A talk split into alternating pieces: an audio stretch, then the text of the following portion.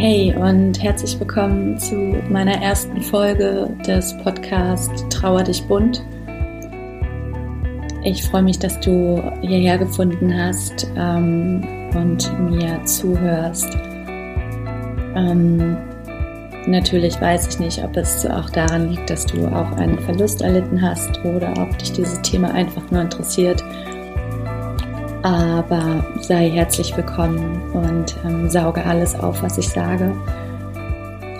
Warum trauer dich bunt? Trauer dich bunt deshalb, weil es in der Gesellschaft so schwarz und dunkel gestaltet ist, ähm, der Tod und die Trauer, dass ich es mir zur Aufgabe gemacht habe, zu zeigen, dass ähm, es auch bunt ablaufen kann, dass man den verstorbenen Menschen eher feiern muss, ähm, dass man sich erinnern darf und sollte und vor allen Dingen auch glücklich in seiner Trauer sein darf und sich auch niemals annehmen sollte, was andere irgendwie ähm, darüber denken oder sich anmaßen zu wissen. Ich bin Daniela, ich bin 35, Mutter zweier wundervollen Jungs und das ist meine Geschichte über den Tod.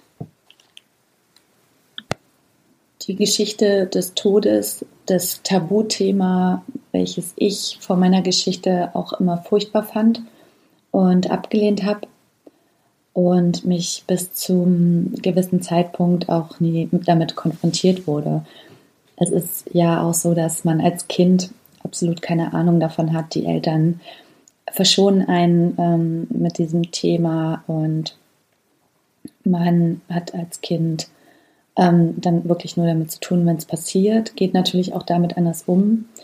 Und ähm, verdrängt auch dann das so weit, ähm, dass man auch im jugendlichen Alter dann das wieder abtut.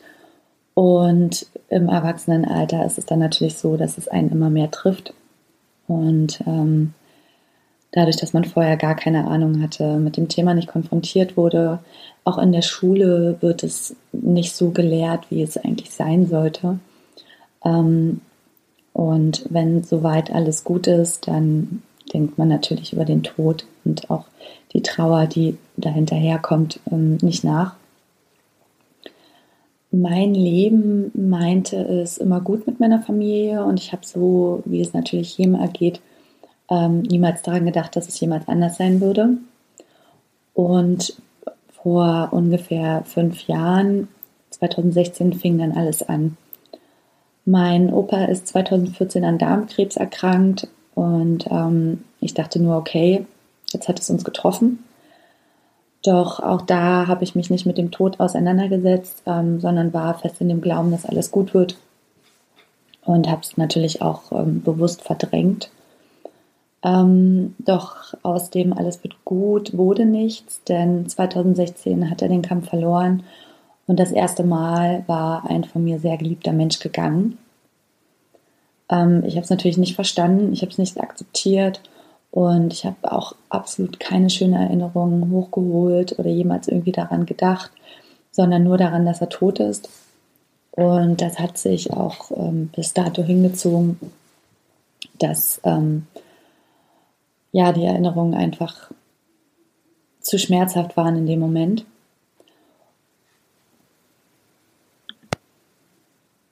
Seine Beerdigung war ihm leider nicht würdig, denn meine Oma hatte ihm nach seinem Tod nichts mehr gegönnt. So bekam er einen kleinen Stein auf einer Wiese, ähm, welche man nach einer Weile auch nicht mehr betreten konnte, da zu viele weitere Steine dort lagen das dachte ich halt damals. Ähm, ich kannte halt nur die normalen Gräber und für mich war das absolut nicht tragbar, ähm, dass er auf einer Wiese beerdigt wurde. Ähm, ich wollte was Prunkvolles für ihn, wirklich Würdevolles und statuiert, was ihn halt ausmacht. es waren auch nur eine Handvoll Menschen auf dieser Beerdigung nur wir als kleine Familie, niemand anderes durfte sich verabschieden. Und es war damals für mich schon so einschneidend und ähm, wusste damals schon, dass ihm das absolut nicht gerecht wird. darüber bin ich dann tatsächlich auch lange nicht hinweggekommen. Ähm, es ging für mich nichts, ähm, oder es ging für mich nur darum, um den schwarzen Tod. Ein Jahr war vergangen und ähm, einen Tag nach dem ersten Todestag meines Opas rief mich mein Papa an. Meine Eltern waren schon ewig geschieden, aber ich hatte das Glück, dass ich meinen Vater über alles liebte und er mich. Wir sehr ähm, in einem sehr engen Kontakt standen, auch durch mehrere Kilometer Entfernung. Und er sagt mir am Telefon, dass bei ihm Lungenkrebs diagnostiziert wurde. Meine Welt brach natürlich zusammen, weil ich absolut nicht verstehen konnte, ähm, wie das jetzt sein kann, weil ich ja jetzt gerade erst vor kurzem meinen Opa verloren habe und ähm, das absolut nicht tragbar ist, äh, dass jetzt wieder aus der Familie irgend, irgendjemand was hat. Ähm, für mich war das mit meinem Opa trotzdem auch irgendwie abgeschlossen und ich habe dann das Telefon weggeschmissen und nur geschrien. Ähm, doch auch da kam mir der Tod nicht in den Sinn. Also keine Annahme, dass vielleicht kein Auseinandersetzen mit der Tatsache, dass es auch so ausgehen kann. Ähm, absolute Unterdrückung.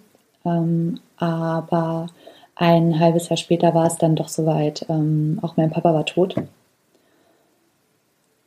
Ihn durfte ich palliativ begleiten, ähm, habe mich, bis es passiert ist, sterbend in meinen Armen auch nicht damit auseinandergesetzt. Und danach war es wieder so, ähm, dass ich nur traurig war. Ich habe keine schöne Erinnerung zugelassen, weil einfach alles so absolut schmerzlich war. Und dann war tatsächlich alles gut. Es hörte auf. Und ich habe 2018 ähm, mein Ehemann kennengelernt, ähm, die Liebe meines Lebens. Äh, wusste, mein Opa und mein Papa äh, haben ihn mir geschickt. Ab da an war alles gut. Ich hatte wieder einen Mann, den Mann, mein Ich, mein Leben, ähm, wie es nur geht. Schon vor war ich ein Lebemensch, doch durch die Erfahrung trotzdem sehr gemauert, ähm, denn ich hatte Angst, nochmal einen Verlust zu erleben, und egal wie. Ähm, aber mir kam nichts mehr anderes in den Sinn. Ich habe nicht mehr darüber nachgedacht, dass ähm, irgendwie nochmal jemand sterben könnte, sondern wirklich ähm, erst altersbedingt irgendwann. Unsere beiden kleinen Familien wurden zusammengeführt. Ähm, da gibt es auch noch eine Oma, die ist ähm, auch schon 85 und dementsprechend war es dann so, dass ich für mich ähm, in der heilen Welt, in der ich jetzt wieder lebte, wirklich einfach nur dachte, okay, jetzt geht's nach dem Alterstod quasi. Ähm, ja, für uns beide war schnell klar, dass es für immer ist. Ähm, deswegen haben wir auch nach einem Jahr geheiratet ich war sorgenlos, ähm, wusste, dass mein Leben von nun an perfekt ist und einfach nichts mehr passieren kann. Im März letzten Jahres kam dann unser gemeinsamer Sohn zur Welt. Er, mein Mann, hat ähm, meinen großen Sohn von Anfang an auch wie seinen eigenen Sohn akzeptiert. Ähm, ja, doch dann schlug das Schicksal wieder zu. Und auch mein Ehemann wurde mir genommen ähm, im Oktober letzten Jahres durch einen tödlichen Autounfall. Und die ersten drei Tage, ähm, ich war sonst immer ein Mensch, der mh, hm, Leute, die Suizidgedanken haben oder die Suizid begangen haben, ähm, nicht so richtig verstanden habe, weil für mich war das irgendwie immer die einfachste Lösung. Ähm, aber nach dem Tod meines Mannes war ich die ersten drei Tage ähm, auch in dieser Situation, dass ich absolut keinen Sinn mehr im Leben gesehen habe und hinterher wollte. Ich habe überlegt, wie ich es anstelle, was mit den Kindern ist. Ähm, einerseits hat mein Verstand natürlich gesagt, nein, ähm, das kannst du nicht machen. Andererseits war es aber so, dass es mir äh, tatsächlich einfach, ich konnte mir nichts anderes vorstellen. Ich wusste, ähm, so stark wie ich bis jetzt in meinem Leben war, dass ich das auf jeden Fall nicht schaffe. So, und warum schon wieder? Und warum schon wieder ich? Und warum er? Und nach ein paar Tagen merkte ich, dass das Gefühl der Trauer, ähm, beziehungsweise habe ich natürlich noch ähm, eine Woche absolut apathisch in meiner Wohnung gesessen. Ich konnte mich nicht um die Kinder kümmern, ähm, habe nichts gegessen, nichts getrunken und habe irgendwie nur vor mich hinge ich habe vergessen, alles zu machen. Wenn ich meinen Kaffee gemacht habe, habe ich nach zwei Minuten vergessen, dass ich überhaupt einen Kaffee machen wollte. Und in der zweiten Woche habe ich so einen absoluten Kraftschub bekommen, denn ich konnte mich um die Beerdigung kümmern und habe wirklich alles reingegeben, was ich konnte. Und dann merkte ich nach ein paar Tagen, dass das Gefühl der Trauer und des Schmerzes, wie bei meinem Opa und meinem Papa, nicht so ausgeprägt und so schlimm waren, ähm, sondern mir wurde sofort klar, dieser Mann, mein Alles, hat mich ja zu der Person gemacht, die ich jetzt bin. Und ähm, dieser Mann war eine absolute Frohnatur und ein Kauz vom Herrn. Dieser Mann ist glücklich und sorgenfrei gestorben. Dieser Mann hat sein Leben in allen Zügen gelebt, auch in den jungen Jahren. Ähm, er ist ja kurz vor seinem 30. verunglückt. Und dieser Mann hat uns ein wunderschönes Zuhause gebaut.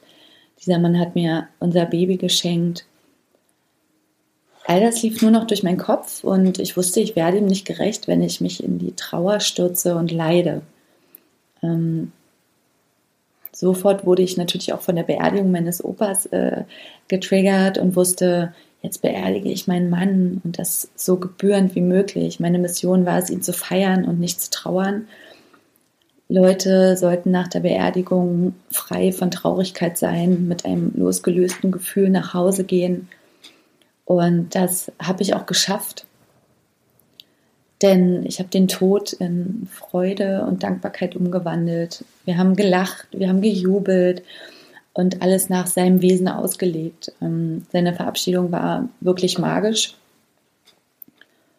Und seit dem Tag werde ich das Gefühl auch nicht mehr los, anderen Menschen beizubringen, dass es okay und sogar absolut richtig ist, nicht in Trauer zu ersticken, sondern der geliebten Person, aber auch dem, dem Tier oder dem Verlust an sich ähm, gerecht zu werden. Und deshalb hatte ich es mir dann zur Aufgabe gemacht, mich als ähm, Trauerbegleitung und als Trauerrednerin zu zertifizieren zu lassen, denn ich habe auch die Rede von meinem Mann selber geschrieben und auch vorgetragen.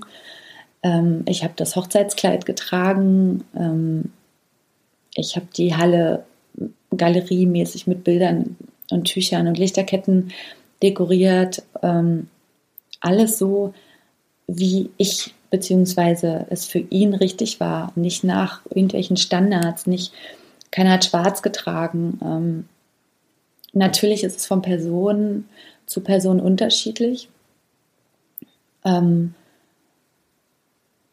wenn jetzt, ich sag mal so, ein 80-Jähriger stirbt und die äh, Ehefrau ähm, noch so verkopft ist oder noch so in dieser Generation steckt, dass Trauer schwarz sein muss und dass die Beerdigung genauso laufen muss, dann ist es auch okay. Aber unsere Generation geht langsam in die Buntheit ähm, der Trauer und des Todes nicht, äh, tatsächlich über. Mm, wir erleben auch viel mehr Spiritualität und dementsprechend fließt das auch mit ein, dass ähm, man den Menschen mehr feiert, als dass man traurig darüber ist, dass er nicht mehr da ist. Leider gibt es aber noch so viele Menschen draußen, die trauern und sich von der Außenwelt, von der Gesellschaft so einnehmen lassen, dass sie darüber nachdenken müssen, ob sie richtig oder falsch trauern, ähm, ob sie sich generell richtig oder falsch verhalten und damit äh, absolut eingeschränkt sind in ihrem Denken, Fühlen, Sein, obwohl wahrscheinlich alles gut wäre und alles richtig. Aber ähm, natürlich äh, stellen sie sich die Frage, ähm, ich weine ja gar nicht, was ist denn los mit mir zum Beispiel? Ne? Und ähm, das wird jetzt immer mehr ähm, nach außen getragen. Es wird immer mehr mit dem Tod und der Trauer ähm, publik gemacht. Und deswegen finde ich es schön, auch jetzt diejenige sein zu dürfen, ähm, die auch noch mehr rausposaunt und noch mehr revolutionieren möchte und sagen möchte, hey, alles ist okay, alles darf. Alles kann, nichts muss, aber alles darf sein. Ähm, aber auch ich war in den letzten drei Monaten in einer gewissen Zeit an einem richtig schlimmen Tiefpunkt. Und darüber würde ich gerne mit dir in der nächsten Folge sprechen. Da geht es dann um Schmerz, Existenzängste und ähm, das Zulassen dieses schlimmsten Schmerzpunktes, um wirklich wieder frei emporzusteigen. Ich danke dir, dass du mir zugehört hast und ähm, freue mich, wenn du das nächste Mal wieder dabei bist. Ich umarme dich ganz fest.